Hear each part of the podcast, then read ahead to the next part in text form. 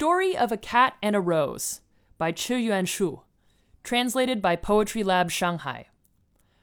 Miles of raging wind extinguished an ancient jamboree.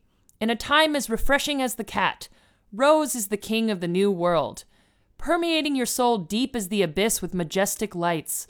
Moon reading the book of heaven. Under the river of flowing stars, I learnt about many trickeries. Ants traversing through the body of decay, autumn grass falling amid rhythms esoteric as alcohol. Lady in the wind erased by the sand where poison takes hold.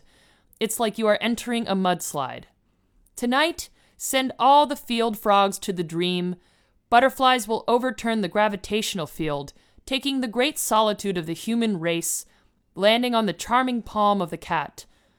Flourishing roses, praying for the shooting star of love in the Garden of Eden.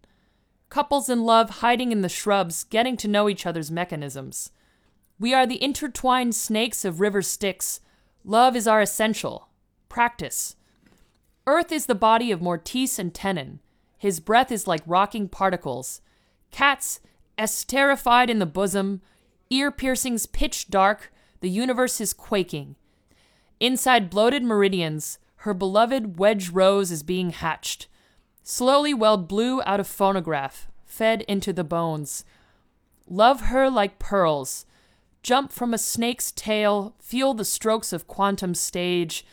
Injured petals indicating the cat no longer belongs to me. Away from the magnetic field of machineries is to love you more freely. But the fantasy is receding. We are done with the tender bullets in our bodies.